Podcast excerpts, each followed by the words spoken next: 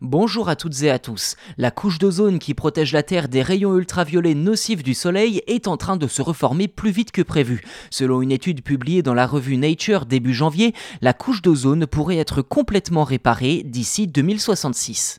Placée sous très haute surveillance depuis 1985, l'évolution du trou de la couche d'ozone semble aller dans la bonne direction, selon le dernier rapport de l'ONU en tout cas. Chaque année, en septembre, à la fin de l'hiver polaire, une diminution drastique des niveaux d'ozone atmosphérique engendre un trou dans notre bouclier planétaire. À l'origine de cet accro, l'utilisation de chlorofluorocarbures, CFC, des gaz utilisés en grande quantité dans de nombreux domaines comme les réfrigérateurs, les climatiseurs et les aérosols sol.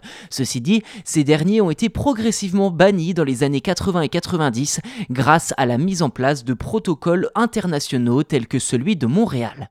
Je cite l'étude, les CFC à l'origine étaient des gaz assez magiques parce qu'ils sont tout à fait inoffensifs pour la santé, ils sont incolores, inodores et ne prennent pas feu.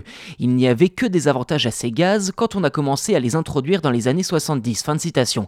Aujourd'hui, les scientifiques ont découvert que les efforts internationaux pour réduire les émissions de CFC ont eu un impact beaucoup plus important que prévu sur la récupération de la couche d'ozone. En utilisant des données satellites et des modèles climatiques, ils ont constaté que la couche d'ozone dans l'hémisphère sud, où elle avait été la plus endommagée, s'est considérablement épaissie au cours des dernières décennies.